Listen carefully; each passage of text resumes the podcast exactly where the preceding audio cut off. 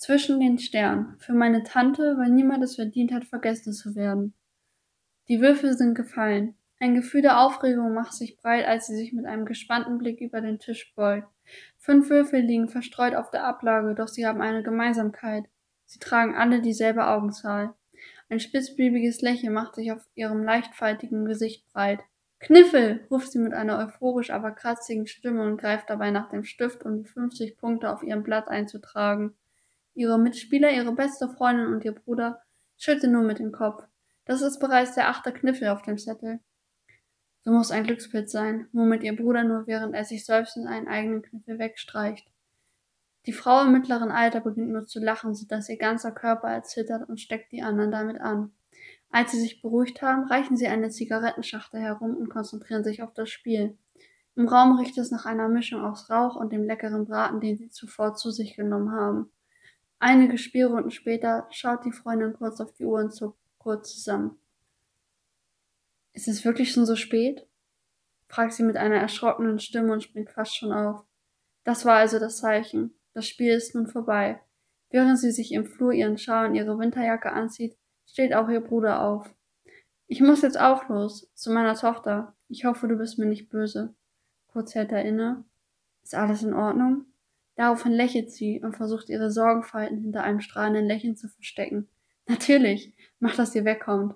Ich glaube, ich schaue gleich noch ein bisschen Fernsehen.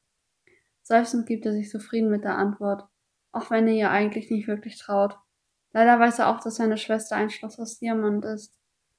Kaum sind die Gäste gegangen, fühlt sich die Wohnung in einer erdrückenden Stille. Sie wohnt schon seit einigen Jahren allein in dieser kleinen Wohnung, doch richtig dran gewöhnen kann sie sich nicht. Schnell schaltet sie den Fernseher an, um ihr Zuhause wieder mit Leben zu füllen und um die wiederkehrenden Schmerzen in ihren Nieren wie zuvor beim Spielen schon auszublenden. Einige Wochen vergehen wie im Fluge. Sie schafft es nicht mehr, das schmerzhafte, stetige Stechen in ihrem Körper zu verbergen. Immer wieder zuckt sie beim Spielen zusammen und ihr Gesicht wird zu einer verzerrten Miene. Die Menschen in ihrem Umfeld sind besorgt, fragen, ob sie nicht lieber zum Arzt gehen solle. Ich habe mir mal wieder einen Nerv eingeklemmt, antwortet sie darauf nur. Sie traut sich nicht mehr, einen Arzt aufzusuchen. Zu groß ist die Angst vor einer Schreckensdiagnose oder dem Gefühl, nicht ernst genommen zu werden, da nichts gefunden wird. Die Blätter verfärben sich langsam wieder in alle möglichen Farbtöne, als sie sich letztendlich dazu entscheidet, einen Arzt aufzusuchen. Nicht, weil sie weniger Angst hat, sondern weil nun auch ihre Finger zu schmerzen begonnen haben, sodass es ihr nicht mehr möglich ist, die Spielkarten oder einen Stift problemlos zu halten. Die Untersuchungen dauern lange, zu lange. Ein schlimmer Verdacht hat sich in ihre Welt geschlichen und diese auf den Kopf gestellt. Etliche Male wird der Befund überprüft und bestätigt. Niedergeschlagen sitzt sie später in ihrer Wohnung. Letztendlich ist genau das eingetreten, wovor sie sich die ganze Zeit gefürchtet hat. Metastasen. Das Wort sieht schon so grässlich aus wie seine Bedeutung dahinter. Mit der Gewissheit kommt nur noch die Unsicherheit zurück. Zu viele Fragen sind offen, Fragen, die ihren Kopf zerbrechen lassen. Sie weiß nur, sie wird nicht aufgeben. Nein, sie glaubt daran, dass sie es schafft. Man sagt, Glauben versetzt Berge, doch manchmal schafft es selbst der größte Wille nicht, einen Stein zu bewegen. Seit der Diagnose sind nun zwei Monate vergangen. Zwei Monate, in denen viele Tränen vergossen, viel bedauert, aber vor allem nicht aufgegeben wurde. Langsam jedoch erscheint der Kampf wie ein kräftezehrendes Ringen mit einem undefinierbaren Gegner. Ein Phantom, der aus ihr selbst entsprungen, jeden Schachzug voraussagt und gegen sie verwendet. Langsam muss auch sie sich eingestehen, dass alle Momente, die das Leben ausmachten, von einem Mal wieder zu einem Nie wieder werden. Sie ist nicht bereit, aber sie verabschiedet sich von jedem, den sie liebt und trägt sie in ihrem müden Herzen. Sie schleicht sich nachts leise davon, atmet einmal leicht ein, aber nicht wieder aus.